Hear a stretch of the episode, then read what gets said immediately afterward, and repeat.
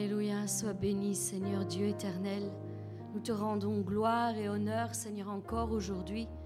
Seigneur, puisses-tu te plaire Seigneur au milieu de nous Seigneur. Nous nous attendons Seigneur encore à toi Seigneur ce matin. Seigneur, nous déposons, Seigneur, tous nos fardeaux, Seigneur, devant le trône de ta grâce, Seigneur, et nous te demandons, Seigneur, de parler à nos cœurs. Seigneur, dirige toutes choses par ton Saint-Esprit, Seigneur, du début à la fin, Seigneur, et en toute chose qui sera faite, Seigneur, puisses-tu parler à nos cœurs, Seigneur, rejoindre nos questionnements, nos besoins de réponse, Seigneur. Vraiment, Seigneur, je sais que tu seras là et je m'attends à toi. Tu béniras ton peuple, Seigneur, mes frères, sœurs, Seigneur du plus petit au plus grand, du plus jeune au plus vieux. Seigneur, tu ne manqueras pas d'avoir une parole pour chacun. Et je veux te dire déjà merci. Nous voulons avancer, Seigneur, avec toi, non par la vue, Seigneur, mais par la foi. Parce que tu es un Dieu fidèle, Seigneur. Et nous nous confions en toi encore ce matin. Reçois la gloire, reçois la louange et reçois l'honneur, Seigneur, encore ce matin. Et béni soit ton nom. Amen.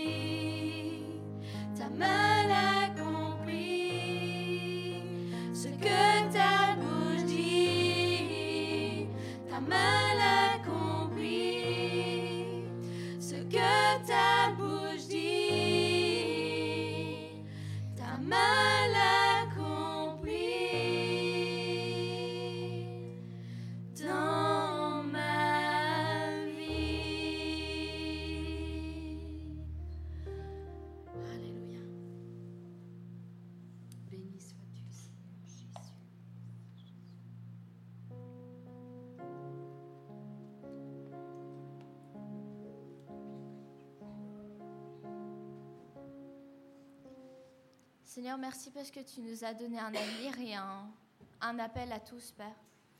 Merci Seigneur pour toutes les choses que tu as fait pour nous et que tu feras encore dans les jours à venir. Merci Seigneur parce que tu nous encourages tout le temps, Seigneur, à continuer, à persévérer, Père. Nous voulons vraiment écouter, Seigneur, ta parole, parce que si tu as mis des rêves, Seigneur, en nous, c'est parce que tu veux que nous les accomplissons et tu veux nous aider surtout à les accomplir. Parce que de nous-mêmes, nous ne sommes capables de rien, Père. Et nous voulons persévérer encore aujourd'hui, nous appuyant sur ta parole. Et nous voulons vraiment faire toutes les choses, Seigneur, que tu, pour lesquelles tu nous as créés, Père. Pour toutes les choses, Seigneur, que tu nous demandes d'accomplir. Merci parce que tu nous redonnes de l'espoir aujourd'hui, Père.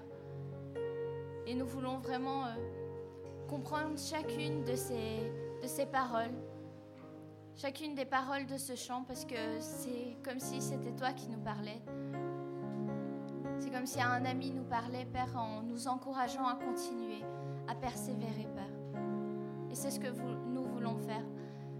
Alors que tu puisses euh, mettre de l'espoir encore, Seigneur, dans la vie de chacun, chacune des personnes qui est ici présente, Père.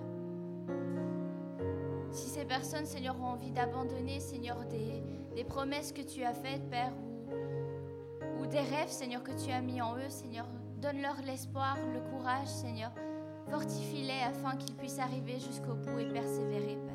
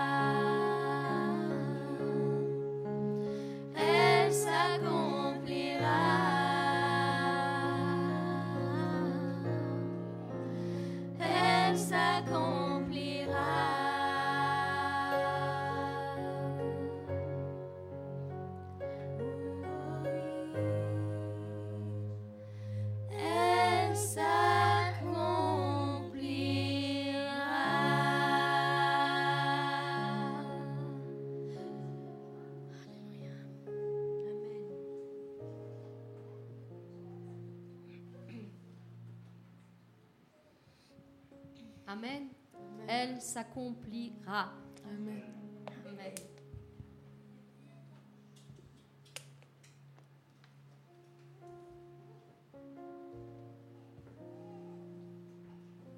Je voudrais rendre grâce à Dieu encore aujourd'hui pour ce jour béni qu'il nous donne de pouvoir passer tous ensemble encore aujourd'hui. Et il a déposé cette parole sur mon cœur en disant, je suis encore au contrôle. Amen.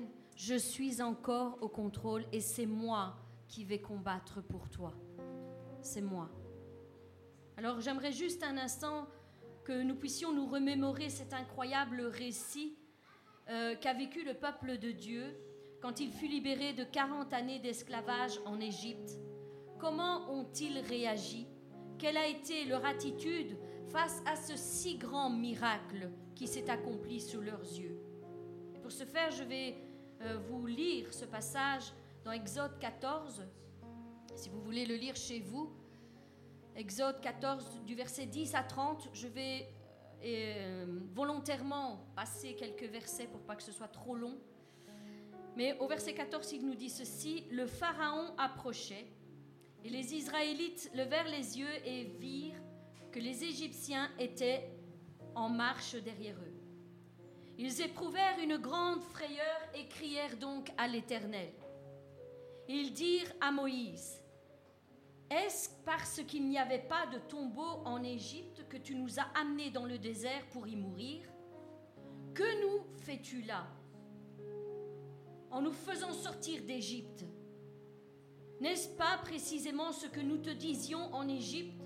Laisse-nous servir les Égyptiens, car nous préférons, c'est fort ce qu'ils disent, nous préférons être esclaves en Égypte plutôt que de mourir dans le désert.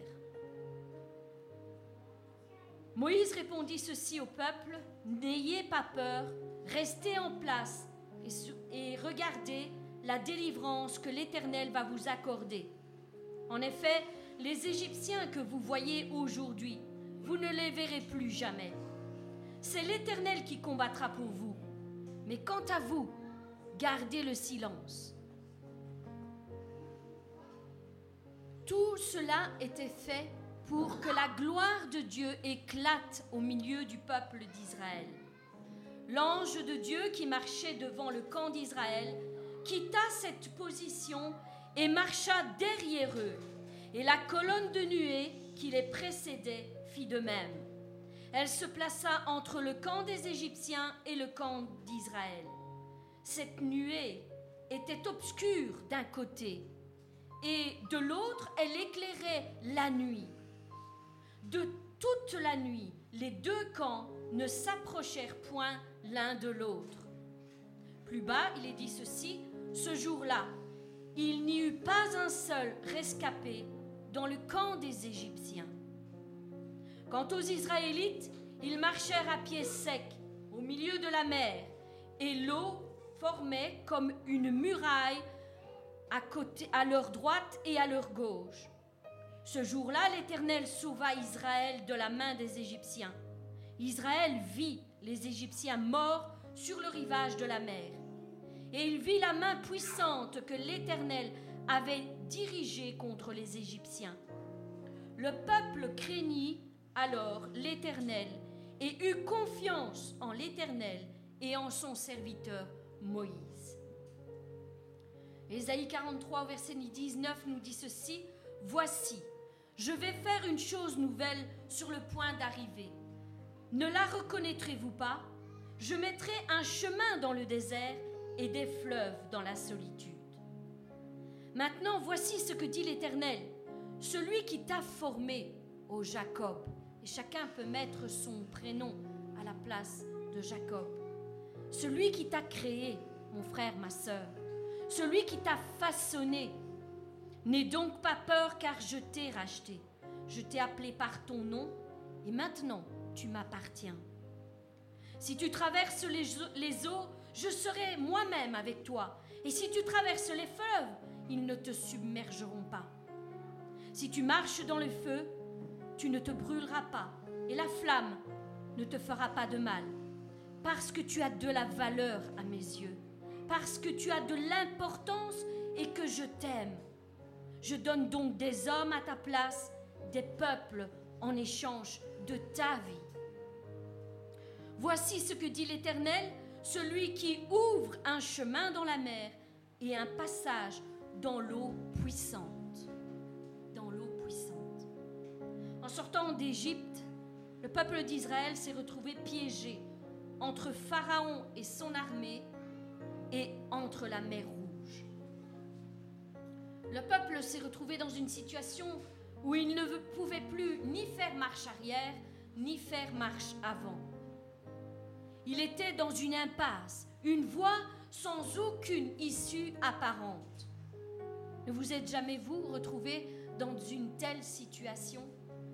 Une situation qui vous semble sans issue, sans solution Dans une situation où vous pensez qu'il n'y a aucune porte pour vous sortir de cette situation Vous avez beau vous tracasser, il n'y a aucune solution. Vous n'avez plus aucun contrôle sur les, évén- les événements et les circonstances qui arrivent dans votre vie. Vous avez beau retourner le problème dans tous les sens, mais rien. Impossible d'en sortir. C'est comme un tunnel sans fin, où jour après jour, vous marchez dans ce tunnel. Vous vivez dans cette situation. Vous vous sentez piégé. Vous vous sentez emprisonné. Vous vous sentez enchaîné. Il vous semble que vous ne verrez jamais la lumière de votre tunnel sans fin. Il vous semble que cette situation pourrait même durer toute votre vie entière et que vous n'en sortirez jamais. Vous êtes face à une situation où vous vous sentez tellement impuissant et où tout vous semble incontrôlable. Vous êtes peut-être même arrivé au bout de vos forces arriver à vous dire que la seule solution est de tout abandonner. Comme le peuple d'Israël l'a déclaré dans ce passage où il disait à Moïse, Laisse-nous servir les Égyptiens, car nous aimons mieux servir les Égyptiens que de mourir dans ce désert. Et bien souvent, nous arrivons à cette conclusion quand nous sommes à bout de force en disant, je préfère retourner à mon, à mon ancienne vie. À mon ancienne vie, il y avait beaucoup de choses qui me réussissaient. Mon ancienne vie était agréable finalement.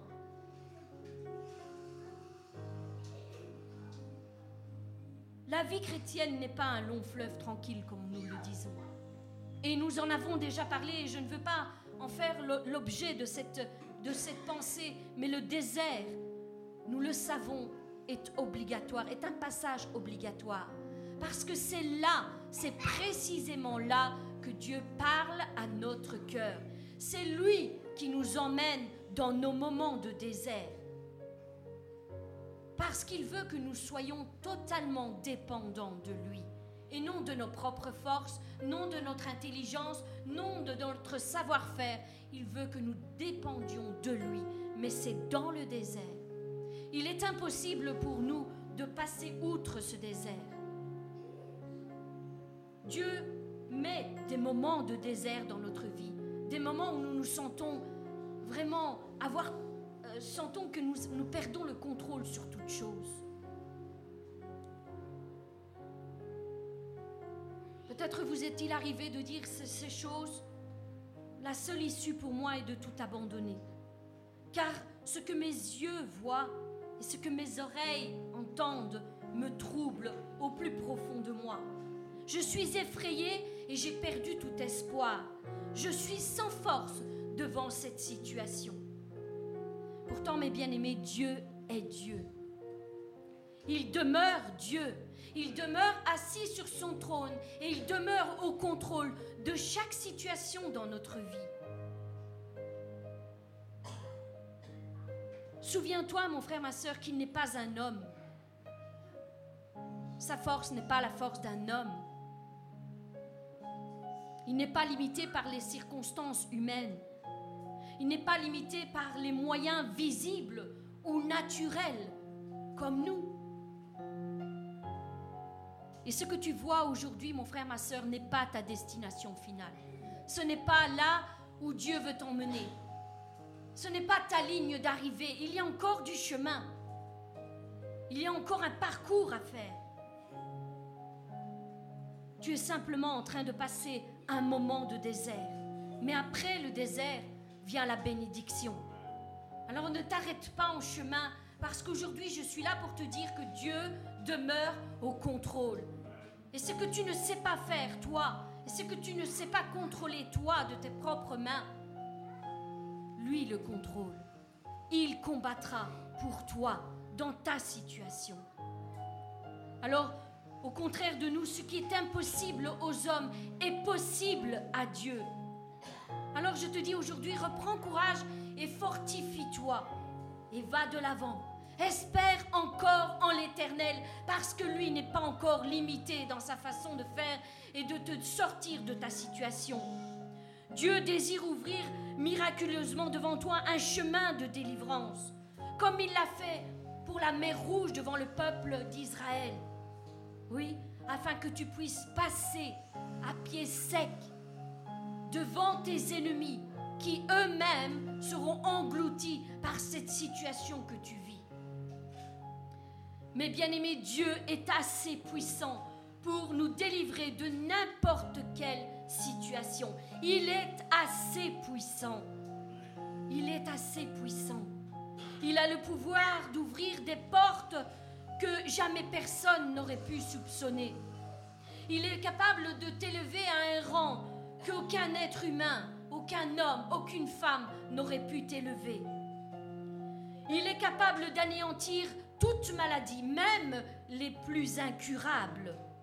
Il est capable d'ouvrir les yeux des aveugles, les oreilles des sourds et de faire crier de joie les muets. Ça, c'est notre Dieu. Il est le Dieu de l'impossible. Quel est l'homme ou la femme qui pourrait faire de telles choses? Il n'y en a point. Mais à Dieu, c'est possible. Il est encore le Dieu de tous les miracles. Et il peut faire l'impossible, il peut faire l'inimaginable, il peut faire l'inattendu, l'impensable en ta faveur, mon frère, ma soeur. Le miracle que tu as tant espéré depuis si longtemps, il est encore capable de le faire. Alors crois encore. Je suis là pour te dire, crois encore. Fais encore un pas de plus. Fais encore un pas de foi. Espère en lui. Dépose tes armes. Dépose ton savoir-faire, tes raisonnements, ton intelligence face à cette situation. Sèche tes larmes, relève la tête, car il ne te laissera pas périr dans l'état où tu es actuellement. Il a encore une solution pour toi, parce que tu as du prix à ses yeux. Tu lui appartiens. Il t'a racheté et maintenant tu es à lui. Il n'abandonnera pas. Il ne t'abandonnera pas. Dieu n'est pas quelqu'un qui abandonne aucun de ses enfants. Il n'est pas de ceux qui laissent retourner ses enfants dans l'esclavage de leur ancienne vie. Il ne permettra pas que tu fasses marche arrière. Même si tu as l'impression que tu es au bout de ton chemin et que toi-même tu as envie d'abandonner, de tout lâcher, sache qu'il enverra son esprit pour te tenir par la main là où tu n'en peux plus. Et même si tout en toi te dit abandonne, l'esprit qui vit en toi te dit encore un pas de plus. Espère encore. Le meilleur est devant toi. Et je ne veux pas que tu rates le meilleur, mon frère, ma soeur. Je ne veux pas que tu aies parcouru tout ce chemin et que tu t'arrêtes et que tu, que tu ne trouves pas ce trésor que Dieu a mis devant toi. Cette bénédiction que tu t'attends depuis si longtemps. Ne lâche rien, mon frère, ma soeur. Oui, je sais que c'est difficile parfois. Mais celui qui espère en l'éternel, la parole nous le dit, renouvelle leur force, au point que quand ils étaient au plus bas, fatigués, ils s'élèvent au-dessus de leurs nuages et au-dessus de leurs problèmes, au-dessus de leurs difficultés, et ils s'envolent. Ils s'envolent comme des aigles. Oui, espère encore. Il t'a racheté, il a donné sa vie à ta place. Pour que toi, tu n'aies pas à la donner. Pour que toi, tu n'aies pas à mourir. Le prix qu'il a payé te rendre libre est le prix de sa vie et le prix de son sang. Il s'est dépouillé entièrement pour toi. Entièrement. Il n'a rien gardé. Il n'a rien retenu. Il l'a fait pour toi, mon frère, ma soeur. Il l'a fait pour moi. Il l'a fait pour chacun de nous qui croyons en lui. N'est-ce pas une grande preuve d'amour? Beaucoup cherchent encore des preuves auprès de Dieu. Est-ce que tu m'aimes, Seigneur? Est-ce que tu m'aimes? Si tu m'aimerais, eh bien, je ne passerai pas par ces épreuves. Eh bien, mon frère, ma soeur, je suis là pour te dire que ce sont des raisonnements faux. Dieu a déjà prouvé sa valeur, la valeur de son amour. Et la valeur de son amour, c'est cette croix où il s'est dépouillé entièrement. Il aurait pu passer à côté, mais il n'a pas voulu. Il n'a pas cédé à la tentation de passer à côté de cette ultime épreuve où il allait être cloué sur une croix, où son sang allait couler pour toi et pour moi. N'est-ce pas la plus grande preuve d'amour qu'il pouvait nous donner? Que nous faut-il de plus? Dieu n'a plus rien à prouver. Il nous aime réellement, sincèrement. Et la parole nous dit même qu'il nous aimait déjà avant que nous l'acceptions. Avant, bien avant, déjà il nous aimait.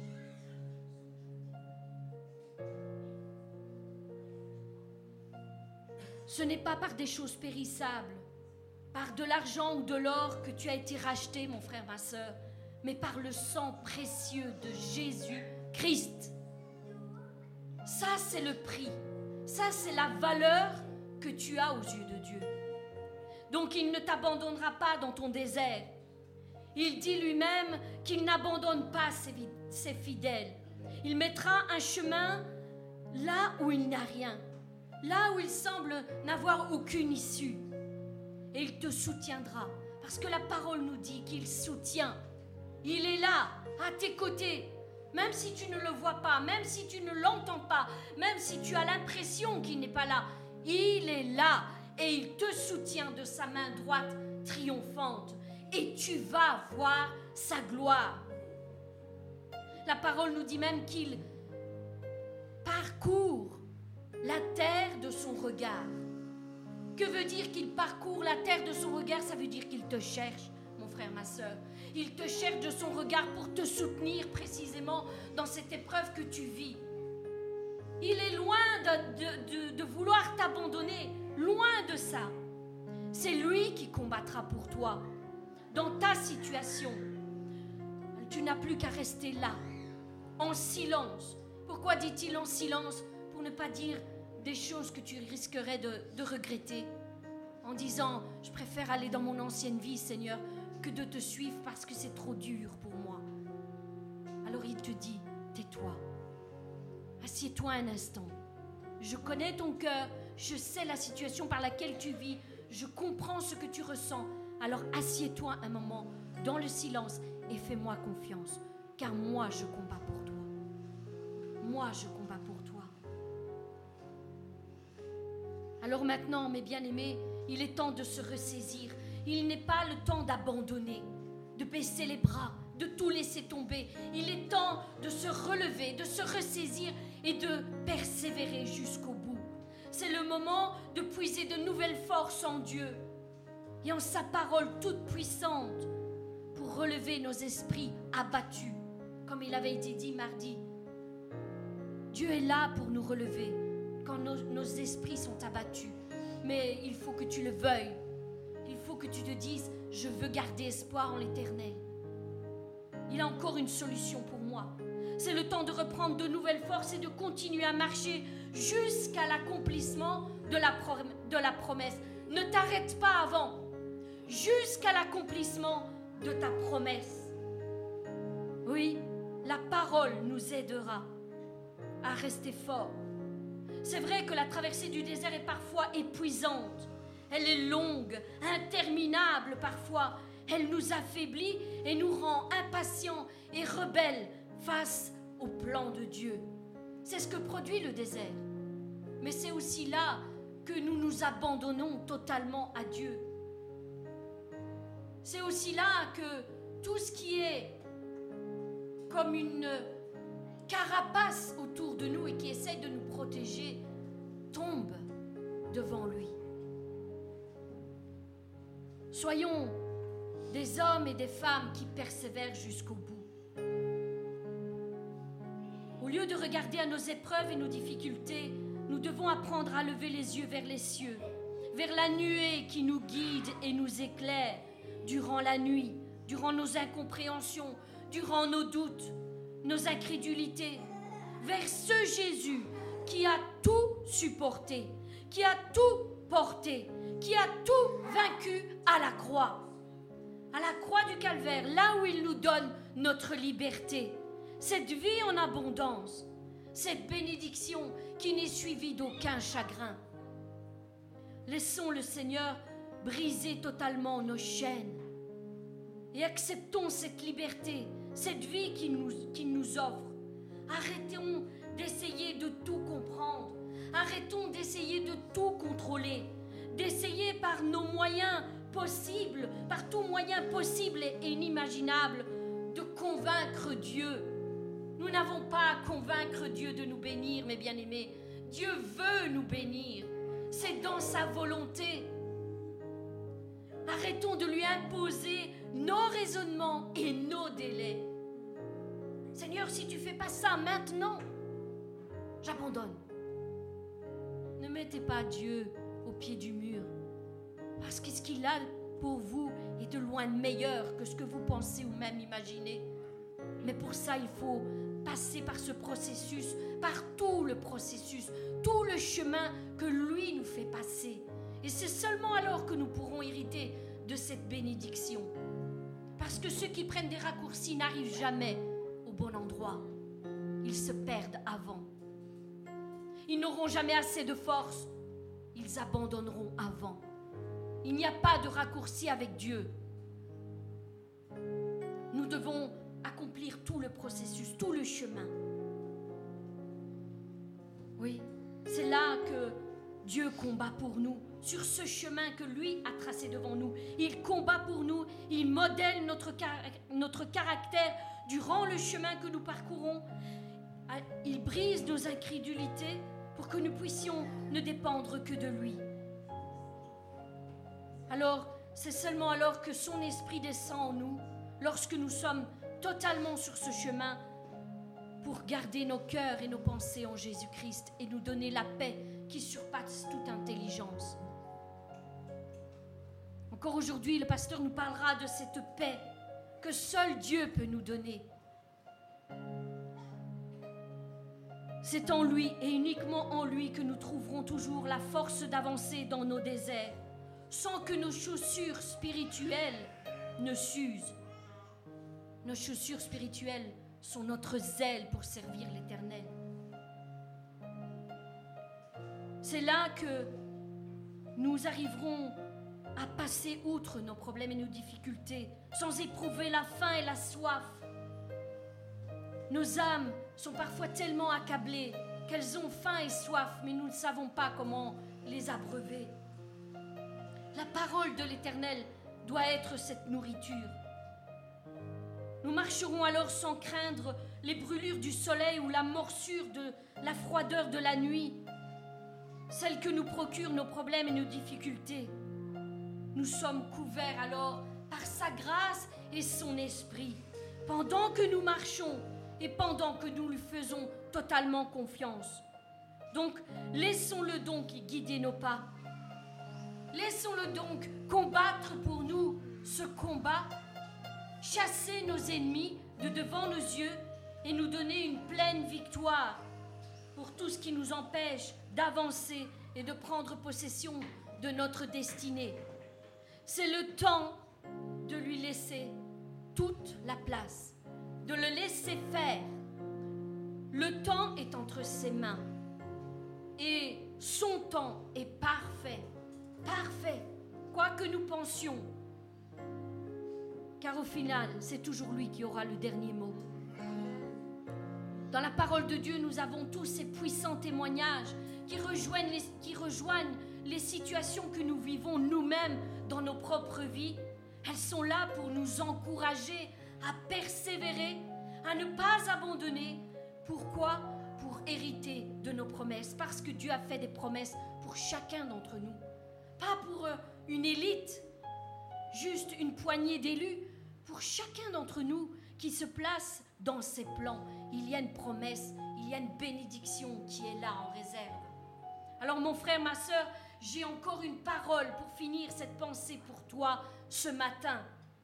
Si tu es découragé, si tu es à bout de force et déstabilisé face à la situation que tu vis en ce moment, écoute ceci parce que c'est pour toi. Quelle que soit la situation que tu vis en ce moment, et aussi désespérée soit-elle, incompréhensible à tes yeux, sache que le Dieu de l'impossible se tient à tes côtés. Il se tient à tes côtés. Là où toi tu as perdu le contrôle, eh bien lui, il demeure au contrôle. Alors reconnais, est-ce que tu as perdu le contrôle? Eh bien je suis là pour te dire, ça tombe bien, parce qu'il prend le relais. Dans ta situation, il prend le relais et c'est lui qui combattra pour toi dans ta situation. Et nous le savons, notre Dieu ne perd jamais aucune bataille. Jamais. Donc tu seras vainqueur, plus que vainqueur. Il est le maître des situations impossibles, incontrôlables, désespérées. Il aime ça. Il aime ça. Parce que toute sa gloire éclate au milieu de ces situations. Pas la gloire d'un homme ou d'une femme qui s'est sorti par ses propres moyens. Là où il n'y a plus d'espoir, lui vient et te donne encore de l'espoir. Alors, souviens-toi de tous ces hommes et de toutes ces femmes de Dieu dans leur situation. Je vais juste relever deux, trois points pour vous faire comprendre que nous n'avons pas toujours le contrôle dans nos vies et que c'est normal. Mais c'est pas pour autant que Dieu a abandonné. Moïse, nous le savons, deviendra un grand homme de Dieu, puissamment utilisé. Mais souvenez-vous, quand il était enfant, alors qu'il n'était encore qu'un bébé, il n'a eu aucun contrôle sur sa vie. Il a dû subir les événements qui se sont passés, mais il n'avait aucun contrôle. Joseph, lui aussi, sera puissamment utilisé de la main de Dieu lorsqu'il sera élevé en tant que gouverneur, bras droit du Pharaon.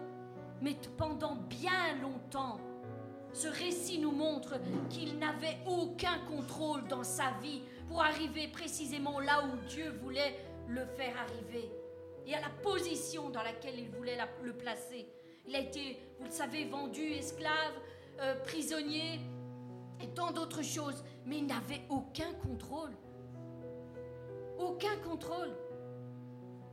Tout ce qu'il a fait, c'est rester fidèle à Dieu. Il s'est tenu là devant Dieu dans toutes ces circonstances. Il a dit, Seigneur, je te fais confiance. Je crois encore en toi, malgré tout ce que je passe. Job, face à cette descente fulgurante, il a tout perdu. Il a perdu ses richesses, ses enfants, sa santé. Il n'avait aucun contrôle sur rien du tout. Et pourtant, Dieu était toujours là, à ses côtés. Et l'a sorti de tout ça. Esther, qui était devenue reine, n'avait aucun contrôle sur sa vie non plus pendant un moment, mais il y avait un but pour lequel elle est passée par ces épreuves. Elle devait devenir reine et sauver toute une nation, son peuple. Jonas, lorsqu'il était dans la baleine, est-ce qu'il a eu le contrôle de quelque chose? Non, il n'a eu aucun contrôle. C'est quand il a baissé les armes, il s'est rendu à Dieu, à la volonté de Dieu, que Dieu l'en a sorti. Les amis de Daniel dans la fournaise n'avaient aucun contrôle. Ce que je veux te dire, mon frère, ma soeur, c'est qu'à des moments dans notre vie, nous perdons tout contrôle de certaines choses. Mais cela ne veut pas dire que Dieu ne demeure pas au contrôle de nos vies pour nous amener précisément là où il voulait. Tout ce qu'il te reste à faire, c'est de comprendre que Dieu est à tes côtés et qu'il veut te sortir de ça. Mais toi, demeure fidèle. Reste en silence et demeure fidèle. Fidèle et il combattra pour toi. Alors mon frère, ma soeur, je veux devancer les plans de Dieu et dire que lorsque tu seras béni, parce que tu seras béni, lorsque tu auras obtenu ta victoire, lorsque tu auras gagné ce combat qui est si terrible devant toi, rends témoignage à celui qui a combattu pour toi et qui n'a rien abandonné. Rends-lui témoignage, parce que c'est lui qui doit être élevé dans toutes nos circonstances. Lorsque tu réfléchiras à tout le chemin que tu auras parcouru durant toutes ces années, toutes ces épreuves, et que tu raconteras tout ce par quoi tu es passé, le bon comme le mauvais, n'oublie pas de dire merci à celui qui n'abandonne jamais personne. N'abandonne jamais personne. Il ne lâche rien sur ta vie, mon frère, ma soeur la persévérance de Dieu m'étonnera toujours. Parce que là où nous sommes faibles, c'est lui qui prend le relais. Mais il ne lâche rien sur ta vie. Ce qu'il commence, il le termine, tu le sais. On l'appelle l'alpha et l'oméga. Il commence et il termine. Ce qu'il a commencé en toi, il le terminera. D'une manière ou d'une autre, il le terminera. Alors reste lui fidèle. N'oublie pas de lui dire merci dans tout ce qu'il a accompli en toi tout ce qu'il a accompli à travers toi et autour de toi et demande-lui pardon s'il le faut pour toutes les fois où tu as murmuré, douté, été incrédule face à ses plans et face à la toute-puissance qu'il avait de changer ta situation. Au nom de Jésus-Christ, soyez bénis.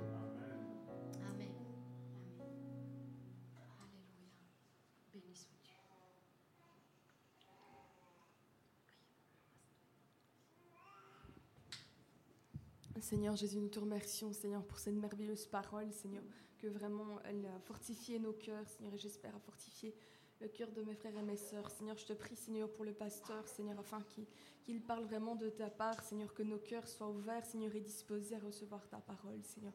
Merci pour tout au nom de Jésus. Amen.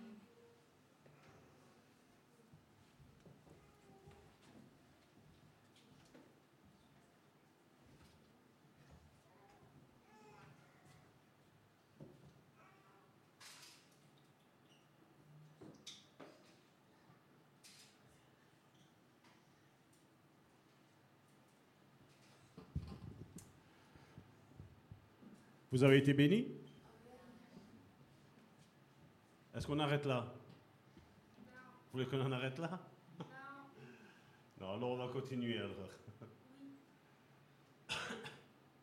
Vous savez, les plans de Dieu sont des fois très très incompréhensibles. On ne comprend pas le pourquoi. Quand on imagine, je vais dire déjà l'histoire de, de notre Jésus, pourquoi Dieu lui a fait subir tout ce qu'il devait subir? Est-ce qu'il ne suffisait pas pour Dieu de dire, ben voilà, à partir de tel jour, telle date, 1er janvier de l'an zéro, hein, à partir de maintenant, ben vous allez à l'église, et c'est bon, vos péchés sont expiés. Non. Dieu n'a pas fait ça. Dieu a voulu envoyer son Fils, comme la Bible nous le dit, afin que quiconque croit en son Fils, ben, il soit sauvé. Aucune condamnation. Dieu a envoyé son Fils afin que tout ce que toi et moi nous avons fait, ben, tout soit anéanti, tout soit à zéro. Un nouveau départ, un nouveau recommencement, une nouvelle reconstruction. Ça, c'est, c'est le plan de Dieu qui, comme je dis, d'un point de vue humain, tu n'arriveras jamais à comprendre. Humainement, c'est impossible de dire, voilà, Dieu a fait ça parce que si, parce que... Non. Dieu l'a fait parce qu'il nous aimait. Tous. D'ailleurs, il y a même un passage, et on le verra quand on aura fini cette série sur, euh, sur le fruit de l'esprit. Je vais, je vais parler qu'avant même la fondation du monde, la Bible nous dit, c'est pas Salvatore qui l'invente, c'est la Bible qui nous dit. Jésus avait déjà été crucifié. Avant même que tout ne soit créé, avant même que l'Esprit soit sur cette planète Terre et qu'il se mouvait sur les eaux, où il y avait le chaos, il y avait le désordre, ben avant même ça, Jésus était déjà mort. Il avait déjà été crucifié. Et la Bible va même jusqu'à préciser que ce jour-là, avant même notre naissance, avant même que tout ne soit créé, toi et moi, nous étions morts avec lui sur cette croix. Va expliquer ça. Mais je vais vous l'expliquer. Pas aujourd'hui. On va, avancer dans, ce, dans le plan de Dieu, dans le cheminement de Dieu, parce que si on ne comprend pas ça, on n'arrivera pas à comprendre après. Parce que comme je dis, j'aime descendre en profondeur dans la parole de Dieu. Je ne suis pas de ceux qui, vous savez, on prend un verset, et voilà, on se, on se, le met ainsi, après tu, es, après tu es déçu. Parce que tu vois que de ce verset que tu as eu, tu n'as pas la réalité.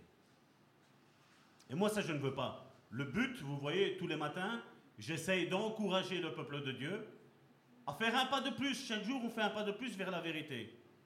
D'ailleurs, j'ai préparé ce matin la pensée de demain matin que vous allez recevoir. Ça va être sur l'âme et c'est ce qu'on va parler aujourd'hui. C'est l'âme donc qui est en paix au service de Dieu. J'ai parlé de ça parce que, je dire, dans le milieu chrétien aujourd'hui, ben, on se rend compte qu'on vient à l'église, mais pourquoi faire? Quel est le changement qui va être opéré dans ma vie?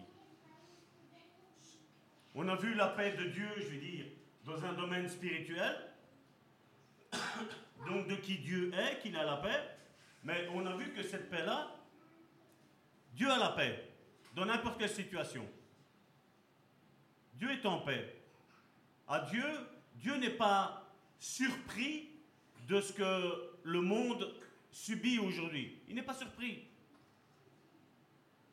D'ailleurs, certains prophètes ont été avertis avant cette pandémie. Je voudrais juste vous rafraîchir un petit peu la mémoire. J'en ai pensé, crois que c'est ce matin que j'en parlais avec Karine. Je lui dis, vous vous rappelez quand il y avait ces centres? Vous savez, les centres où ce qu'on allait pour... euh, je peux pas trop dire, sinon on va nous, on va nous bazarder la vidéo, j'ai pas envie. Il y a ces centres où il a fallu faire quelque chose pour pouvoir avoir un semblant de liberté, pouvoir aller au restaurant, pouvoir aller à tel endroit. Vous vous rappelez de ça? Vous vous rappelez ce que j'avais dit ici? Quand je vous ai dit, vous savez, l'Esprit de Dieu m'a parlé et il m'a montré que ces camps-là, Dieu m'avait dit que le peuple juif avait été conduit dans les camps de concentration. Vous vous rappelez quand j'ai dit ça? Le peuple juif a été conduit dans les camps de concentration et malheureusement aujourd'hui c'est le peuple qui, qui va de son plein gré. Vous vous rappelez de ça? Vous trouvez pas bizarre? J'ai parlé de camps de concentration à ce moment-là. Ça vous semble pas bizarre que M. Poutine, M. Zelensky, M. Macron aujourd'hui parlent d'une parole que je ne voudrais pas dire d'ici du micro, mais elle est en quatre lettres. Il y avait un certain signe de deux S qui était entrelacé. Ça vous semble pas bizarre? On est en train d'arriver, je vais vous dire, Dieu n'est pas euh, comment euh, surpris de ce qui arrive. Mais vous savez, il y a un verset où j'ai mis ma foi. Un des versets, excusez-moi. Un des versets. C'est que Dieu ne fait rien sans avoir averti ses serviteurs. Il est parlé de prophète, je ne suis pas prophète. Je vous le dis sincèrement, je ne suis pas prophète. Mais Dieu avertit son peuple. Et donc je voudrais parler aujourd'hui de cette paix dans l'âme. Si je vous poserais, ne levez pas la main, hein, je, ne suis pas là pour, euh, pour savoir, mais si je poserais la question aujourd'hui, qui a la paix dans son âme Même au sein du peuple de Dieu, peu leveraient la main? Peu.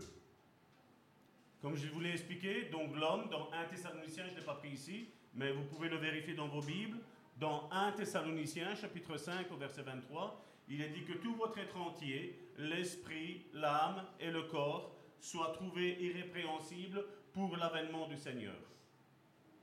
Comme vous le voyez, c'est un verset que je connais par cœur.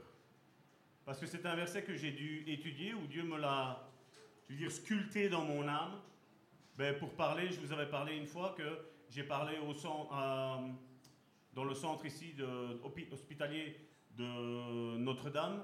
J'avais parlé à la chef euh, de la psychiatrie, je vais dire, j'avais parlé avec elle parce que ben voilà, il y avait, il y avait un malade où je travaillais, donc je portais ces malades, je vais dire, dans les hôpitaux, où je leur avais expliqué un petit peu, donc il y a eu un événement que Dieu a permis, et je rends grâce à Dieu pour ce jour béni, où cette personne s'est sentie mal, et où j'ai commencé à discuter avec la chef du service de psychiatrie, je vais dire, de l'hôpital Notre-Dame, où j'ai pu parler de quoi l'homme était fait. Esprit, âme, corps. Et commencer à lui expliquer en deux, trois mots qu'est-ce que l'esprit, qu'est-ce que l'âme, qu'est-ce que le corps. Elle m'a dit, mais monsieur, vous êtes psychologue, vous êtes psychiatre? J'ai dit non. Elle m'a dit, mais vous êtes quoi? Je lui ai dit, un simple chrétien qui est sauvé. Je n'étais pas encore pasteur à ce moment-là.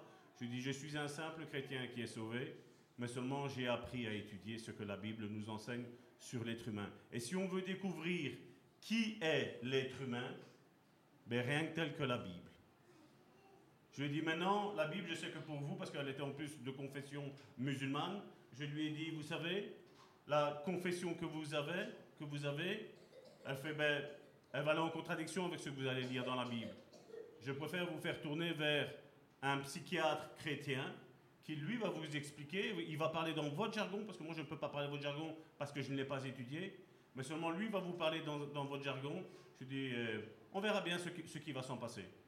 Je voulais expliquer que un mois, deux mois après, je ne sais plus c'était quand, parce que ça remonte à quelque temps, elle m'a dit, voilà, vous êtes le dernier monsieur qui vient m'apporter une patiente ici. C'est fini, j'arrête.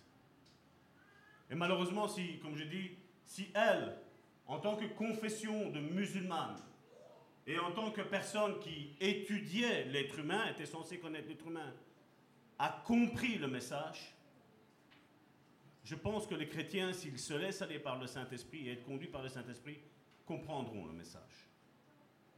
Malheureusement, c'est quelque chose que j'ai remarqué qu'aujourd'hui, on n'a plus trop envie de comprendre. Pourquoi? Il y a peut-être un ras-le-bol Un ras-le-bol peut-être de Dieu. Un ras-le-bol peut-être de l'homme de Dieu. Un ras-le-bol peut-être de l'Église. Mais ne t'est-il pas arrivé, mon frère, ma soeur, que tu vois des promesses dans la parole de Dieu? Tu mets toute ta foi, entre guillemets, sur ce verset-là, mais il n'y a rien qui change dans ta vie. C'est pas vrai? Et alors, qu'est-ce qu'on a? On a une crise de foi. Pas F-O-I-E, mais F-O-I. Une crise de notre foi. Et ça ne doit pas arriver, ça, mon frère, ma soeur. Parce que comme Karine l'a si bien dit aujourd'hui, Dieu est fidèle. Dieu est sur son trône. Et Dieu réside le Dieu de toute éternité. Il ne change pas. Il veut changer peut-être l'Église avec un petit E pour la faire devenir une Église avec un grand E. Et vous savez, comme je vous l'ai expliqué, donc cette paix que Dieu nous donnait, donc dans les deux, dans la décision précédente, cette paix que Dieu nous a donnée, donc lui est paix et il nous l'a donnée. Jésus, on l'a vu la semaine dernière, il nous a dit, il nous a fait écrire dans sa parole pour pas qu'on oublie qu'il nous donne sa paix, il ne donne pas la paix comme le monde la donne. Maintenant, donc ça, c'est dans un point de vue spirituel. Maintenant, de ce point de vue spirituel, il faut que cette réalité spirituelle, elle descende dans mon âme. Et qu'après qu'elle soit descendue dans mon âme, elle descende dans mon corps. Parce que je ne suis pas qu'un être spirituel, je suis un être spirituel avec un esprit, une âme et un corps. J'ai ces trois-là. Et je me balade avec les trois. Et tu te balades avec les trois. Comme je l'expliquais, combien de fois tu peux être énervé dehors, mais quand tu rentres dans l'église, tu as, la paix de Dieu qui t'envahit, c'est fini. Qu'est-ce qui se passe? Ben, Quand on vient adorer Dieu, on vient l'adorer en esprit. Mais ton esprit, notre esprit, comme il est connecté à l'esprit de Dieu, qui est la paix, ben, notre esprit est en paix. Seulement le problème, c'est que moi, dans mes émotions, dans mon état d'âme, dans mon caractère, qu'est-ce qui se passe? Je ne suis pas en paix. Parce que voilà, j'ai peut-être eu un combat dehors. Un combat peut-être, généralement, l'homme dira que le problème, c'est sa, c'est sa femme, et la femme dira que le problème, c'est son mari. Puis certaines fois, on dira, ben voilà, euh, euh, moi et mon époux, moi et mon épouse, on s'entend bien, mais le problème, c'est les enfants. Je vais vous dire, je ne suis pas d'accord avec ça. Hein. Je vais vous dire sincèrement. Hein. Parce que comme je dis, je ne sais pas si je peux le dire. Ne, le prenez pas mal. Parce que je suis, par la grâce de Dieu, un médecin de l'âme. Quelqu'un qui va pouvoir te faire comprendre, mon frère, ma soeur, que des fois le problème n'est pas l'autre. Vous savez, nous les hommes, on aime tout le temps dire Ouais, mais les femmes, elles sont faibles. D'ailleurs, l'apôtre Paul le dit aussi. Mais si on va chercher le contexte dans lequel il le dit, il le parle à une église de Corinthe, comme on l'a vu dans 1 Corinthiens chapitre 3, c'était une église qui marchait dans le spirituel, mais qui marchait aussi comme des enfants, selon la chair. Et donc, il a dit que la femme, là, qui est comme ça, est faible. Mais je veux dire, si la femme qui marche dans le spirituel et dans le charnel est faible, je vais te dire aussi, je suis là, excusez-moi mes frères, mes frères de ce que je vais dire, mais je vais te dire que l'homme aussi, quand il marche dans le spirituel et quand il marche dans le charnel, est faible aussi. L'apôtre Paul n'en avait pas avec la femme. L'apôtre Paul en avait de la condition de la femme qui n'était pas née de nouveau, qui n'était pas régénérée. Et donc, ce, ce, qui se passe, mon frère, ma soeur, c'est qu'en toi, l'apôtre Paul, dans, dans l'épître aux Romains, il explique très bien, il dit en moi, il fait un combat. J'essaie de faire le bien, je fais le mal. Et quand je vais faire le mal, ben, je, fais le bien. Il dit en moi, il y a, il y a une guerre qui est là. Ben, c'est cette guerre-là, l'esprit, l'âme et le corps. L'apôtre Paul, quand il a commencé à écrire ça, c'était à ses débuts. Et il a écrit sincèrement et honnêtement mais, la condition de l'homme. Tu peux le voir aussi quand, des fois, je vois certains religieux qui te disent, euh, voilà, depuis que Jésus est venu, voilà, cette histoire de délivrance, euh, c'est de la foutaise. Mon pasteur a dit que non. On est tous sauvés. Seulement quand toi tu expliques la parole de Dieu, tiens, étonnamment, tu es condamné. Mais si Jésus est venu, qu'il a sauvé tout le monde comme eux le prétendent, pourquoi alors des personnes sont condamnées? Est-ce que ça ne fait pas un message bipolaire? Oui, ça fait un message bipolaire. Il faut être sincère. Maintenant, on doit savoir que notre âme est cet instrument, je vais dire, certains me diront, Salvatore, c'est la chair, l'instrument le plus faible. Je vais vous dire non. L'instrument le plus faible que nous avons en nous, ce n'est pas notre esprit. Notre esprit pourra devenir faible s'il suit les désirs de la chair et de l'âme. Mais si maintenant, moi, je me fais une lutte, je prends la parole de Dieu pour une vérité, et la parole de Dieu me dit que mon esprit est fort. Vous vous rappelez le psaume 27, où David se parle à lui-même? Espère en l'éternel. Vous vous rappelez? Espère en l'éternel. Mon âme bénit l'éternel. Son esprit était fort, mais son âme était faible. Pourquoi? Parce que ben, il avait commis un adultère. Pourquoi? Parce que son enfant, comme conséquence de l'adultère qu'il a eu, son enfant est mort. Je veux dire, son esprit était fort, mais sa chair, son âme et sa chair étaient faibles. Il était dans le deuil. Et en plus de ça, il avait son fils qui cherchait, son propre fils, qui cherchait à le faire mourir. David était fort dans un état spirituel, mais dans son état charnel, il dit, ben voilà, j'ai tout raté. La conséquence de mon péché est en train de me rattraper. Et bien souvent, en tant que chrétien, nous n'avons pas la, la paix, excusez-moi. Vous savez pourquoi? Parce que des fois, c'est aussi le regard des autres. Elle ne m'a pas salué, il ne m'a pas salué. À moi, il ne me parle jamais. À moi, il ne me parle jamais. On prend toutes ces conditions qui peuvent être... Elles peuvent être une raison, je ne dis pas que c'est le contraire. Il peut y avoir quelque chose, je ne dis pas, je ne dis pas qu'il n'y a pas. Mais je veux dire, si moi je t'aime, tu es heureux. Mais si moi je ne t'aime pas, qu'est-ce qui va changer dans ta vie? Ça peut changer quelque chose dans la vie de ma femme. Ça peut changer quelque chose dans la vie de mes enfants parce que je suis censé aimer premièrement ma femme et ensuite aimer mes enfants, c'est pas vrai? Et c'est ça qu'aujourd'hui on n'arrive pas on n'arrive pas à comprendre et on voit qu'on a une crise de foi à cause des autres événements. On a les promesses de Dieu qui sont spirituelles et qui font du bien à mon esprit. Mais seulement, il y a des problèmes peut-être que tu vois aujourd'hui. Tu es peut-être en train de passer dans une difficulté et tout ton monde, tout ton château de cartes est en train de s'effondrer.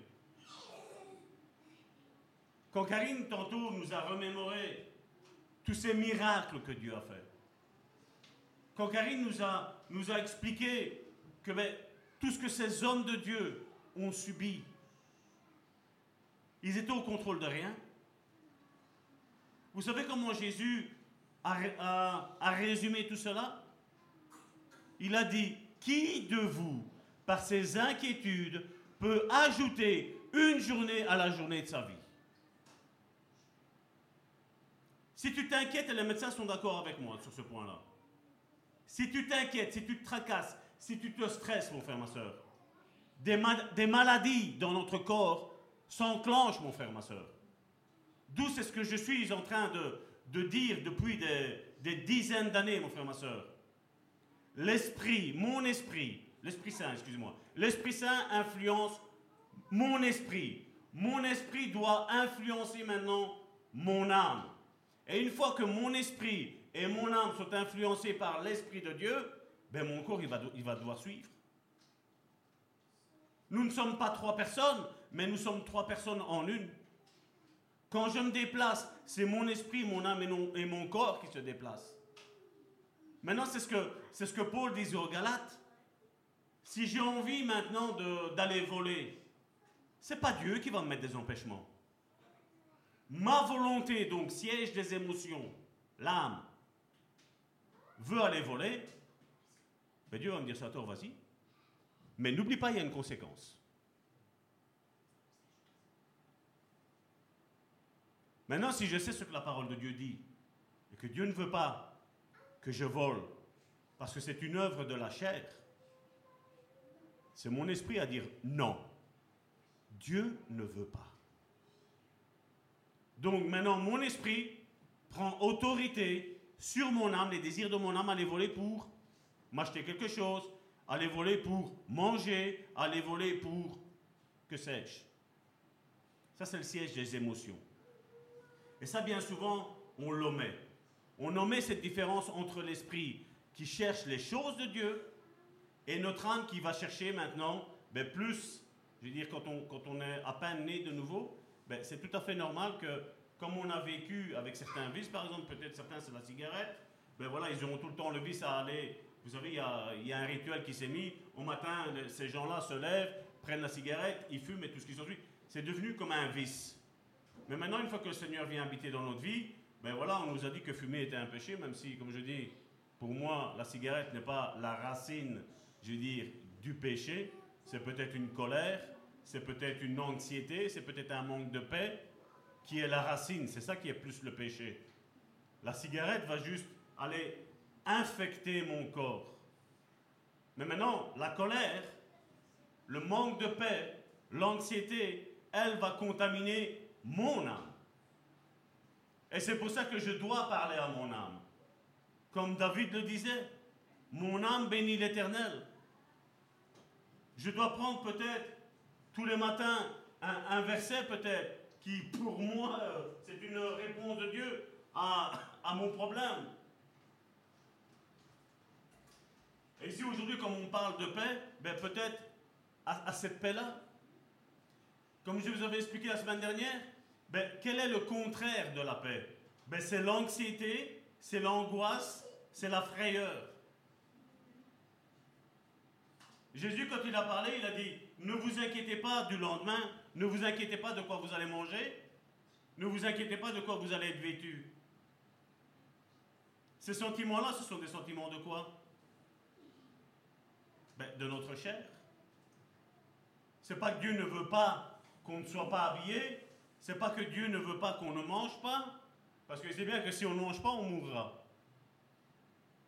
Et pour les chrétiens, c'est une grâce que de, mourir et de se retrouver devant le Seigneur. C'est pas vrai? Ah, Certains me disent non, non, non, ça va, non, non, non, non. Non, Dieu, Dieu nous a donné des désirs, mais ces désirs doivent être, euh, comme je dis, au diapason avec la parole de Dieu. Vous savez, excusez-moi, le plus grand champ de bataille d'un être humain, c'est où? C'est dans le corps? C'est dans l'esprit? C'est dans ton âme? Tes pensées? Surtout avec ce qu'on voit aujourd'hui Le prix du pétrole, le prix du gaz, le prix de la nourriture, le prix des assurances. Il y a eu le Covid, on n'en parle plus trop parce que bon voilà, il y a une guerre, donc on va, passer un petit peu ce chapitre-là. Mais il y a ce problème de guerre. Vous êtes au courant qu'il paraît qu'hier il y avait quelque chose qui devait nous tomber à tous dessus? Qu'est-ce qui est arrivé? Il y en a, ça fait une semaine qui sont en dépression parce que le 24, il y avait quelque chose qui allait arriver. hein. Qu'est-ce qui est arrivé? À quoi bon s'inquiéter, mon frère, ma soeur? Je me suis tracassé de rien. hein. Pourquoi? Parce que ce qui arrive arrivera. Est-ce que toi et moi, on contrôle quoi que ce soit sur cette terre? Certains pensaient qu'ils savaient contrôler leurs finances et contrôler leur budget. Vous avez vu l'État, qu'est-ce qu'il a fait? On augmente ici, on augmente là, on augmente là. Boum, la panique générale. Sans penser qu'on est au bout d'un crash qui nous pend de plus en plus au nez. C'est quelque chose que j'ai dit de ce pupitre. On peut être étonné. Je veux dire, quand on n'a pas une relation, je veux dire, avec Dieu, je veux dire, assez, proche. Je ne vais pas parler d'intense, assez proche. Parce que Dieu avertit ses enfants.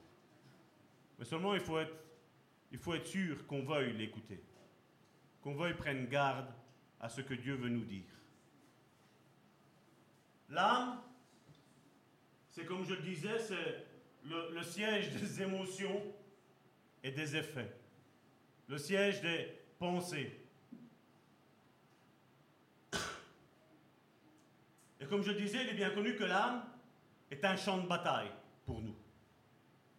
Comme je dis, aujourd'hui, si on me dirait, Salvatore, tu te tracasses pas que le gaz, il augmente et tout ça s'augmente Si je te dis non, je mentirais.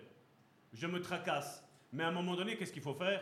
À un moment, on dit, Seigneur, tiens les rênes de mes finances, tiens les rênes de ma vie et occupe-toi-en. Parce que moi, je ne sais pas quoi faire. On nous a mis des politiques, que ce soit en France, que ce soit ici en Belgique, qui au fait c'est un petit peu comme, euh, pour ceux qui suivent la, Formule 1, c'est un petit peu comme Ferrari. Il y a une chose à ne pas faire, c'est ce qu'ils vont faire. Certains ont parlé, certains grands économistes ont parlé qu'on allait être dans une récession, une inflation. Ils ont dit non. Hein. Mais maintenant, après, parce qu'on leur a dit que c'était un message, vous savez, avec les complots là. Mais maintenant, maintenant ils, y sont d'accord hein, maintenant. Quand ces hommes ont parlé qu'il allait avoir des rations dans les magasins, qu'il allait manquer des choses, on a dit mais non, ce sont des complots. Mais on y arrive. On y arrive tout doucement. Et qu'est-ce qu'on va faire quand on va nous donner maintenant, bientôt, d'ici peu, un ticket pour toi pouvoir manger? Vous êtes quatre personnes, cinq personnes, voici le ticket pour vous pouvoir manger. Des pays l'ont déjà mis en place, hein, je n'invente rien. Et ce n'est pas non plus une révélation du Seigneur.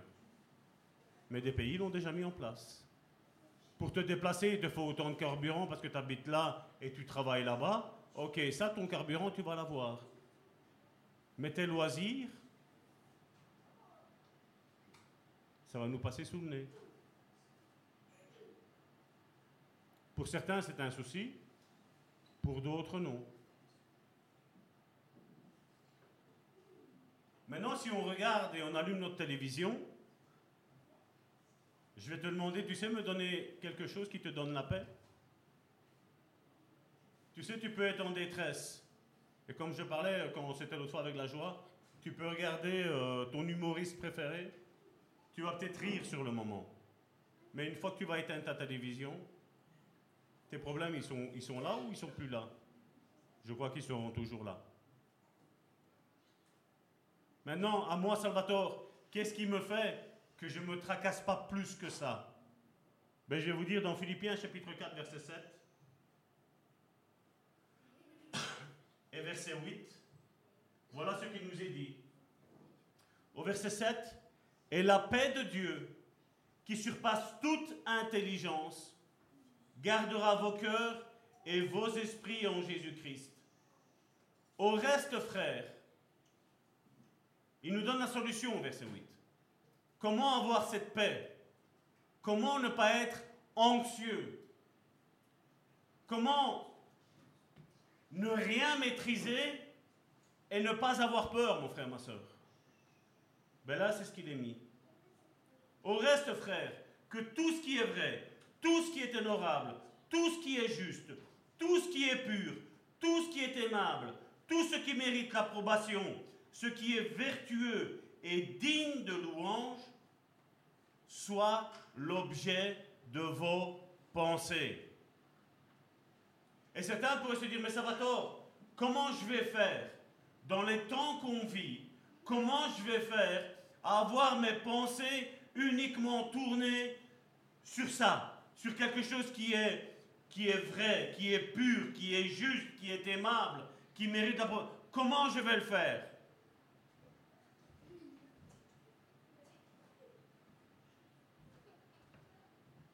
Ça, mon frère, ma soeur.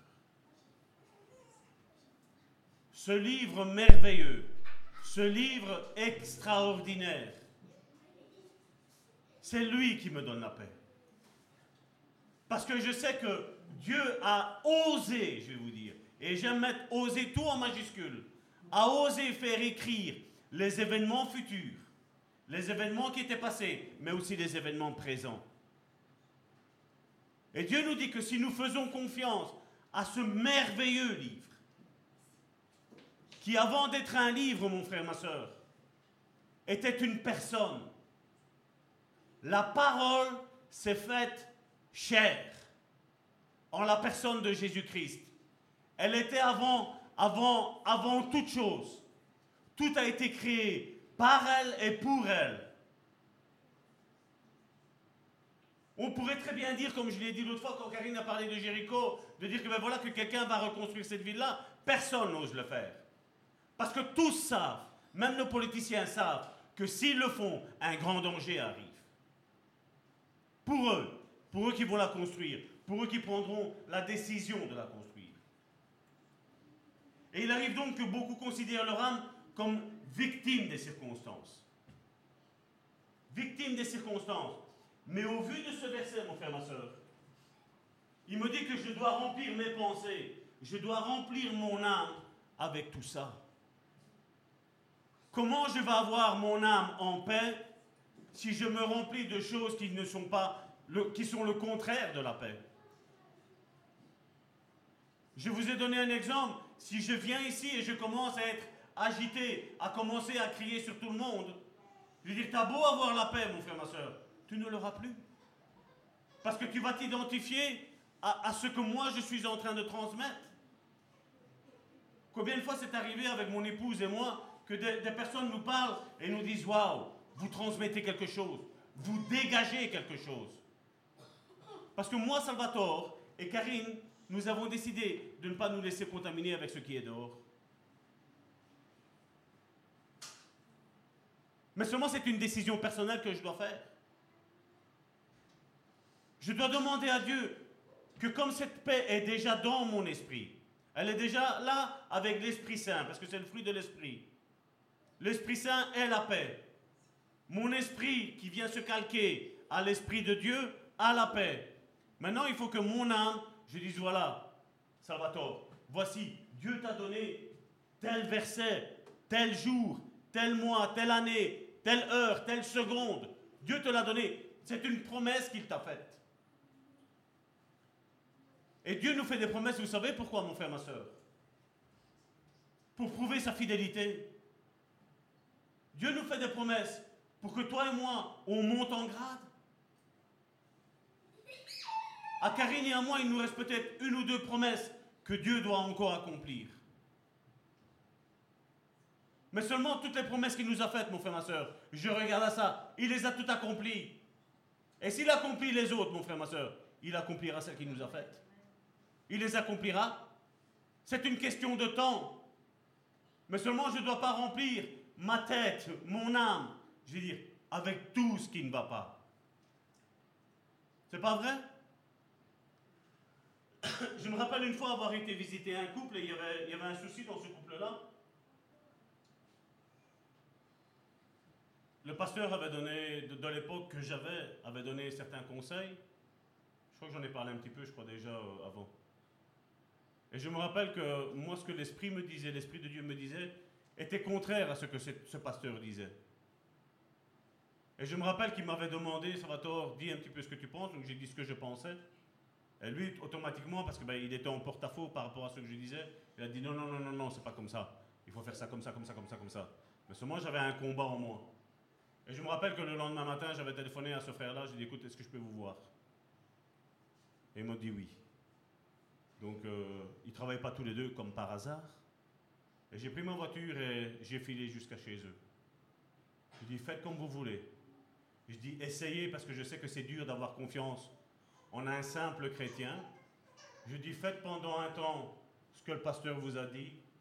Et si ça ne va pas, je dis, je vous en conjure, ne vous séparez pas. Je dis, reprenez une semaine pour faire comme moi je vous l'ai dit. Et je me rappelle que ce frère et cette soeur m'ont dit, écoute Salvatore, on n'a pas senti ce que le pasteur avait dit. Mais on a plus senti ce que toi tu as dit. Il dit, on va mettre en application ce que tu nous as dit. Et ce couple, à l'heure d'aujourd'hui, est toujours ensemble. Pourquoi, mon frère, ma soeur Parce que moi, j'ai pris ce que Dieu me disait et je le donne, tel qu'il est. Je ne rajoute rien et je ne retire rien. Surtout, comme je dis, quand c'est l'histoire du couple. Surtout quand il y a des enfants. Parce qu'on ne s'imagine pas, vous savez, la chose la plus facile à faire, je vais parler du mariage. Ben, la chose la plus facile à faire, c'est quoi? Ben, C'est d'abandonner. Quand ça ne va pas, ben, on sépare. C'est ce, que, c'est ce que le monde enseigne. Mais est-ce que c'est que la Bible, elle enseigne ça? Je dis non. Dieu nous dit qu'aucun homme ne sépare ce que Dieu a oint. Aucun homme. Et si je suis un véritable prédicateur de l'Évangile, je ne prêcherai pas le contraire de ce que la Bible nous enseigne. Parce que vous savez, des fois, il y a des faits qu'on fait dans la chair, je veux dire, avec comme résolution. Je veux dire, elles ont des répercussions non seulement sur nous, mais aussi sur les enfants. C'est pour ça que la plupart des psychologues, qu'est-ce qu'ils disent? Un enfant de divorcé divorcera à coup sûr à 90%. Mais la Bible, elle nous dit une chose, que quand Dieu est dans le couple, il est le ciment entre l'homme et la femme. Mais non seulement entre l'homme et la femme, quand Christ est au milieu d'eux, je veux dire même avec les enfants, mon frère, ma soeur. Il les solidifie, il les ancre sur le roc, mon frère. Parce que Dieu aime la famille. Et je vais vous dire que Dieu aime la famille unie. Dieu aime l'Église unie. Dieu aime les frères et les sœurs unis, mon frère, ma soeur, d'une même pensée,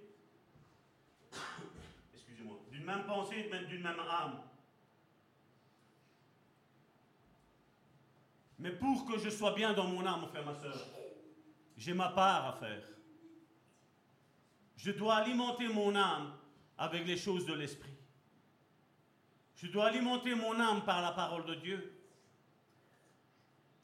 Parce que comme je vous l'ai dit, si je commence à regarder comment le monde va, mon frère, ma soeur, mais où est la paix? Où est la sécurité? Et la bonne nouvelle, c'est que Dieu est sur son trône et il règne. Il n'y a rien qui lui échappe. Dieu n'est surpris de rien. Toi et moi, nous pouvons être surpris, mais Dieu n'est pas surpris. Maintenant, je dois alimenter mon âme de toutes ces bonnes choses-là. C'est pour ça que ça va vraiment le préciser, d'avoir une bonne communion de prière. Je ne vous parle pas de prier du matin jusqu'au soir, non. Mais je vous parle de prendre un temps avec la parole de Dieu. Je vous demande de prendre un temps par la prière. Je vous demande un temps de vivre avec des frères et des sœurs qui vivent réellement la parole de Dieu. Et comme je l'ai déjà dit, il y a, eu des, des, fréquentations. Quand Dieu a touché mon cœur, j'ai dû les mettre dehors. J'ai dû ne plus avoir de contact avec eux. Vous savez, si j'ai un problème, imaginons, avec la nourriture, vous savez qu'est-ce que te faire ben, Tous les jours, je vais juste chercher ce que j'ai besoin là. Ça ne sert à rien de remplir le frigo et de dire Seigneur, fais en sorte que je ne mange pas. Tu vas manger et tu vas craquer, mon frère, ma soeur. J'ai aidé des fois des personnes qui étaient alcooliques. Et ce que je disais, c'est l'alcool ne le prend pas chez toi. Si au, cas où que tu, tu vas pour céder, va au Pakistanais, tu vas chercher ce que tu as à apprendre. C'est ouvert 24 heures sur 24, 7 jours sur 7. Tu vas là-bas, mais seulement ne mets pas le péché dans ta maison. Mets-le dehors. Ne le fais pas rentrer dans ta maison. Si je sais que j'ai une faiblesse dans mon âme, dans un domaine, ou si je sais qu'il y a une faiblesse quand je regarde ma famille en général, je regarde mes grands-parents, je regarde mon père, ma mère, je regarde mes oncles, mes tantes, je regarde mes cousins. Toutes ces choses-là, je ne dois pas les faire entrer chez moi. Je dois laisser ça dehors. Si je veux avoir la paix, Parce que bien souvent, vous savez qu'est-ce que l'ennemi fait? Il nous fait pécher, je me mets dedans, il nous fait pécher, et après, qu'est-ce qu'il fait? Il vient accuser, c'est pas vrai? On est gêné. On est gêné de l'acte que nous avons fait. D'abord, il te pousse, et après, il vient te condamner. Alors, c'est pour ça que la Bible nous dit que les mauvaises compagnies corrompent les bonnes mœurs. Ton esprit est en paix, mon frère, ma soeur. Mais ton âme doit le devenir, mon frère, ma soeur. Ton âme n'est peut-être pas en paix aujourd'hui. Il est en devenir. Et je dois regarder que les choses qui ne sont pas bonnes, mon frère, ma soeur, je ne dois pas les faire rentrer chez moi. Tout ce qui est une occasion de chute, je ne dois pas l'utiliser. Et pour bien comprendre ce que je viens de dire, rien que tel qu'un verset biblique. Galates chapitre 5 verset 16, qui nous dit, c'est l'apôtre Paul qui parle à cette église de Galates, qui dit, je dis donc, marchez selon l'esprit et vous n'accomplirez pas les désirs de la chair. Je prends la décision de marcher. Dieu ne mettra rien devant moi pour me faire tomber ou pour te faire tomber, mon frère, ma soeur. Le diable se servira de moi pour me faire tomber, à moi. Et le diable se servira de toi pour te faire tomber. Mais regardez, je vais vous les lire, il y a deux versions bibliques que j'ai aimées. C'est la Bible de Jérusalem qui nous dit, c'est ce même verset de Galates chapitre 5 verset 16, Bible de Jérusalem. Or je dis, laissez-vous mener par l'Esprit et vous ne risquerez pas de satisfaire la convoitise charnelle. La Bible Chouraki nous dit, oui je le dis, marchez dans le souffle et vous n'accomplirez d'aucune manière les désirs de la chair. Quand je marche dans les convoitises de la chair, donc c'est dans Galates chapitre 5 verset 18 à 22, c'est une décision personnelle que je prends, d'y marcher. Et il y a une version où...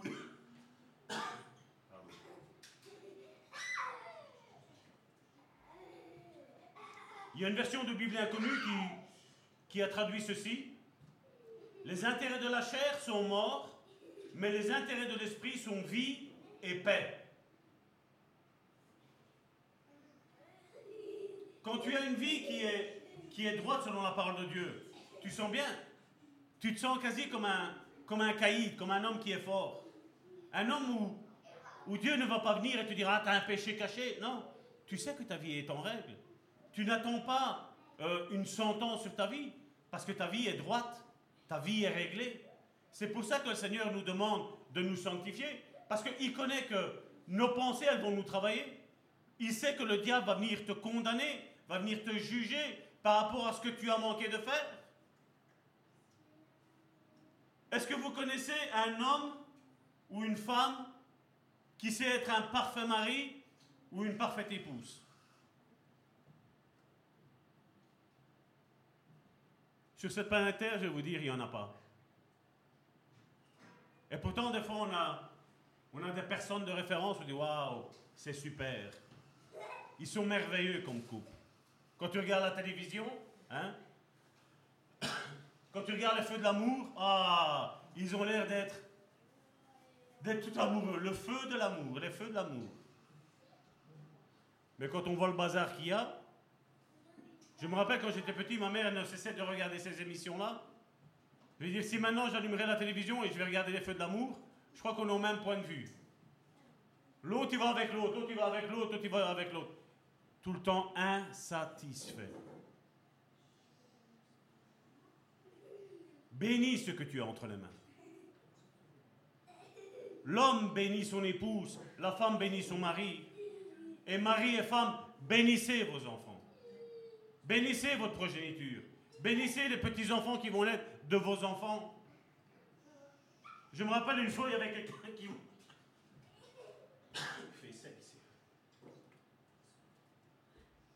Je me rappelle une fois, il y avait quelqu'un qui voulait divorcer de son mari parce que le mari était insupportable.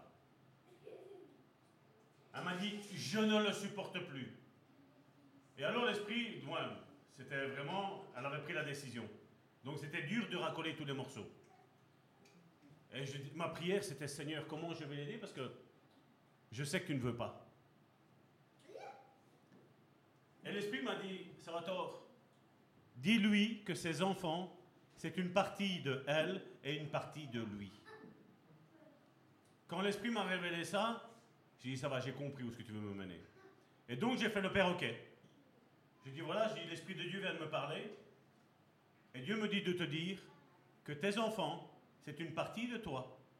Et c'est une partie d'eux. Comment tu fais à ne pas supporter ton mari, mais comment tu fais à supporter tes enfants? Parce que dans tes enfants, il y a une moitié de ton mari qui est dedans. Je crois que vous êtes conscient qu'il faut être deux pour avoir un enfant. Et Dieu prend la moitié de l'un et la moitié de l'autre et forme un enfant. Un bel enfant, c'est pas vrai? Et j'ai vu cette personne, elle s'est décomposée devant moi. Je lui dis, si tu n'aimes pas ton mari, tu n'aimeras pas tes enfants. Je dis, aujourd'hui, peut-être tu as des problèmes avec ton mari, mais quand tu auras brisé ce ménage, tu auras de nouveau des problèmes avec tes enfants. Parce qu'il y aura cette partie-là que tu n'aimes pas, que tu auras brisée, qui sera brisée en eux. Et ça va être pire. J'ai vu qu'elle a réfléchi, elle a commencé à pleurer. Elle me dit, c'est vrai. Quand je regarde, je crois qu'ils avaient trois enfants, quand je regarde tel, euh, tel enfant, il ressemble plus à mon mari, mais seulement il a mon caractère. Quand je regarde l'autre enfant, ben, il a le caractère de mon mari, mais il me ressemble plus à moi. Et le troisième, il est vraiment un mixte, un mixte des deux. Elle fait, pasteur, vous avez raison. Vous savez, si, si on a une autre approche face au problème, mon frère, ma soeur, les choses peuvent changer. Mais c'est sûr et certain que dans l'histoire du couple, mon frère, ma soeur, il faut être à deux à vouloir changer. Si j'ai un problème et que je décide que je ne règle pas ce problème, ma femme aura beau prier, ma femme aura beau euh, faire tous mes caprices, il n'y a rien qui va se passer. Tôt ou tard, ça va se briser, mon frère, ma soeur. Et c'est la même chose avec Dieu. Dieu veut que nous marchions selon certaines règles. Mais si moi je décide de marcher autrement, parce que vous savez, il y a l'histoire du couple mari et femme, mais il y a aussi notre histoire du mariage que moi j'ai avec le Seigneur. Il est l'époux et je suis l'épouse. Et moi je dois me calquer à ce que la parole de Dieu dit, et pas dans ce que moi je pense. Vous savez, avant de connaître Dieu, tout ce que j'ai entrepris, tout a raté. Et je me rendais compte que tout avait raté quand tout avait raté déjà complètement, quand tout était cassé. Mais Dieu ne veut pas ça. Dieu veut qu'il soit à côté de nous et qu'il nous dise voilà, Salvatore fait ça. Salvatore fait ci. Et dans certains cas, je ne vais pas te dire que Dieu va nous téléguider comme un robot. Dieu va te dire fais comme tu le sens. Parce que tu vois, tu as déjà fait l'erreur dans le passé, et là maintenant, tu as pris une bonne résolution de ne plus commettre cette erreur-là. Donc maintenant, marche. Marche comme je t'ai dit. Fais comme tu le veux. Et tu vas marcher selon ce que Dieu t'avait dit auparavant, et tu vas voir que les choses vont bien aller. Mais tout ça, comment, mon frère, ma soeur Pour moi, avoir la paix, il n'y a pas 100 solutions. Il n'y en a qu'une seule. C'est écouter la voix de Dieu. Obéir à la parole de Dieu. Obéir à ce que à ce que Dieu nous enseigne. Parce que si dans mon âme je ne suis pas en paix, mon frère, ma soeur, je ne le serai pas dans mon esprit après. Si je ne suis pas en paix, c'est qu'il y a quelque chose dans mon corps, dans ma manière de faire, qui ne fonctionne pas et qui contamine mon corps et qui contamine mon âme. Mais ensuite, qu'est-ce que ça va faire? Ça va aller jusqu'à contaminer quoi? Mon esprit. Et à un moment donné, je n'entendrai plus Dieu. Et quand on n'entend plus Dieu, c'est là où il y a une mort spirituelle qui arrive. Et c'est là où nous ne devons pas y arriver, mon frère, ma soeur. Parce que Dieu veut que nous soyons en paix dans notre esprit, dans notre âme et dans notre corps. Est-ce qu'il y a des couples qui se sont jamais disputés? Je ne pense pas. Je n'ai pas la main, je n'allais pas. Mais tu vois que quand le couple va bien, ben on dirait que tout va bien, c'est pas vrai? Pourquoi? Parce que tu as ta communion avec Dieu, et tu as aussi dans tes émotions, donc mari et femme, ben ça va bien. Donc, tu as l'air que tout va bien. Il y a peut-être euh, les finances, ça va pas. Il y a peut-être un petit peu de bazar. Vous savez, quand on n'a pas d'enfants, c'est facile d'avoir une maison rangée. Hein. Mais quand on a des enfants, quand on a un mari comme moi qui, bien souvent, je laisse traîner des choses à la maison, et il y a Miss qui passe derrière et qui prend et qui met en place, c'est pas facile d'avoir une maison réglée. Surtout quand on a trois, quatre enfants, quand le mari est un enfant. C'est pas vrai, Karine Mais ça, comme je dis, c'est, la joie. D'ailleurs, elle est en train de sourire. Elle est en train de se dire Ah, ça va, Dieu lui a parlé.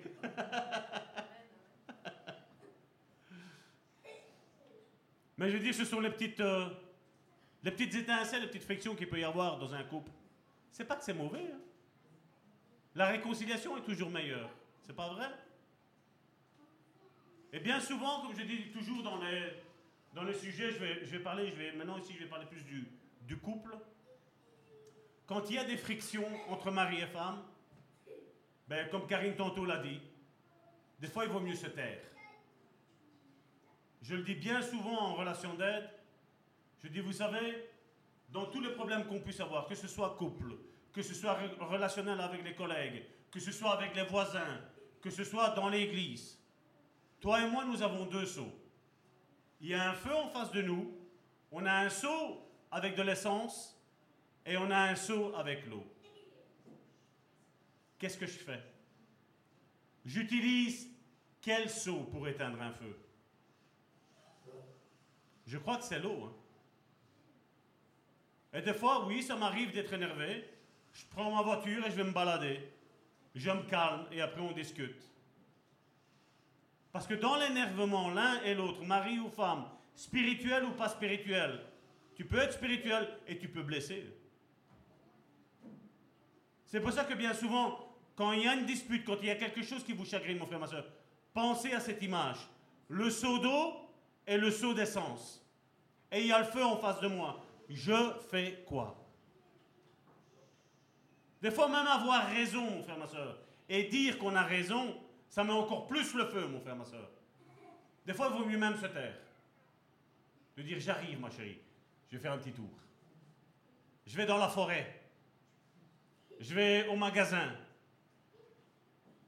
Tu vas chercher peut-être un petit, un petit bouquet de fleurs, peut-être. On a le choix.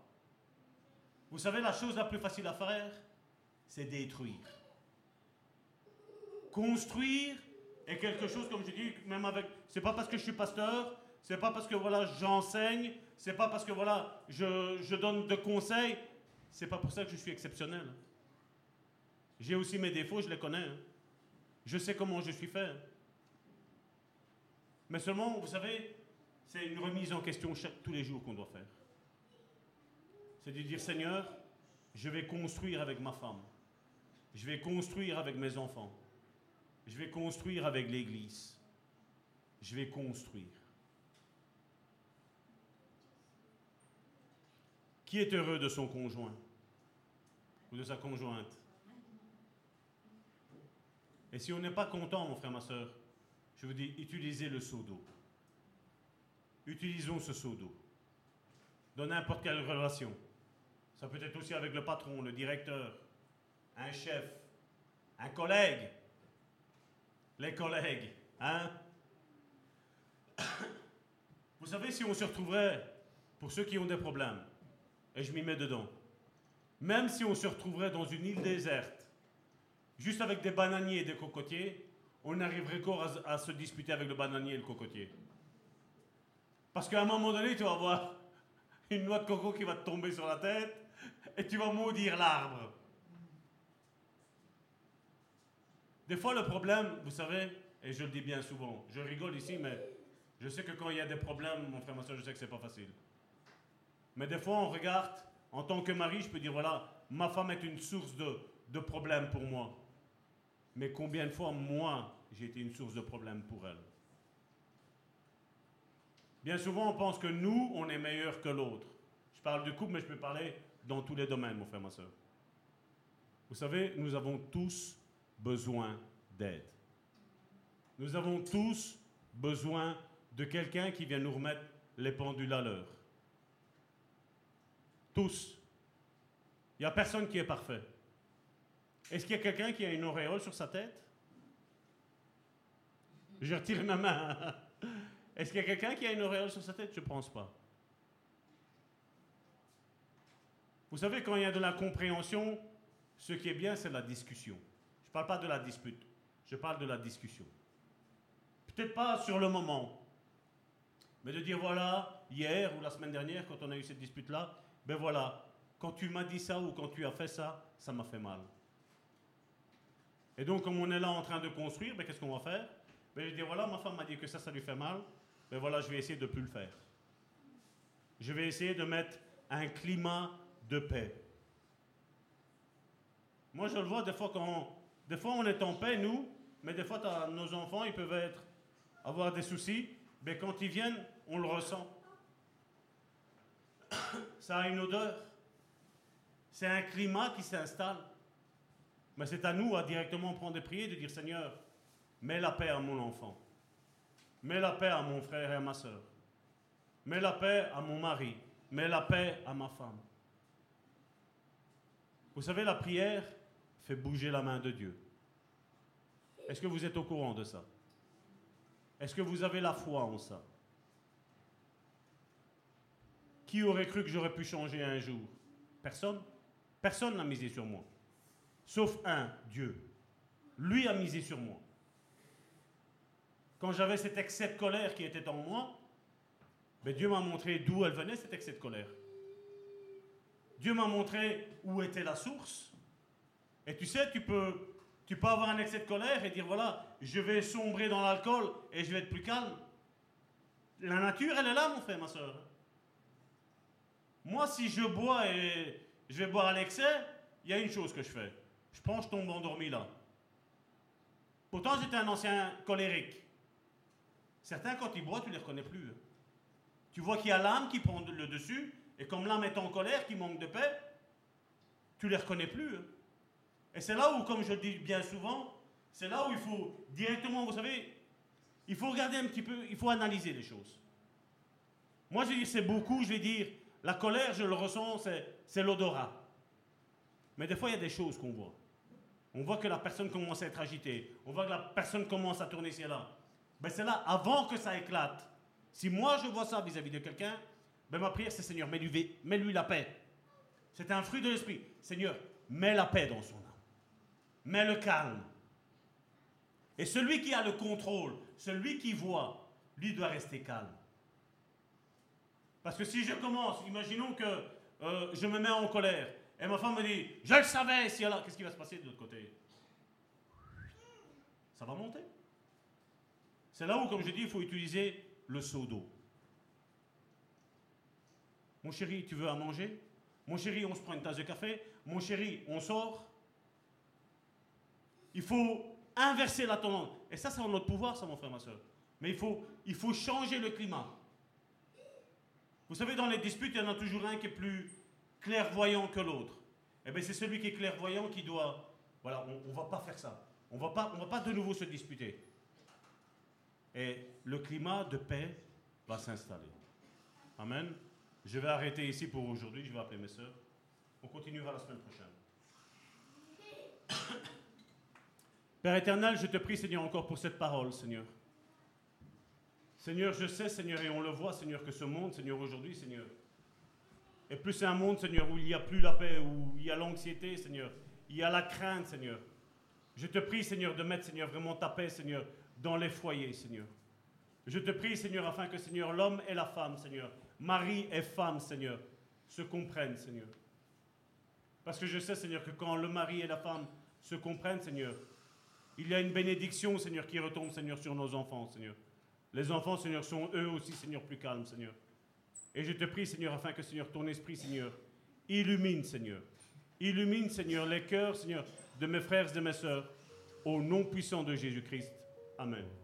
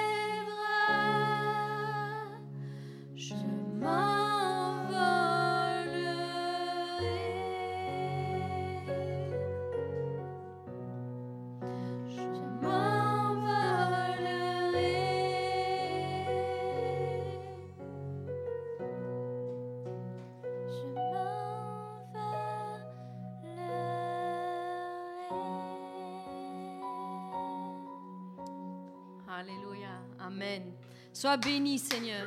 Nous voulons te rendre la gloire, la louange et l'honneur, Seigneur. Tu es digne. Alléluia. Sois glorifié, Seigneur Jésus. Saint est ton nom, Seigneur.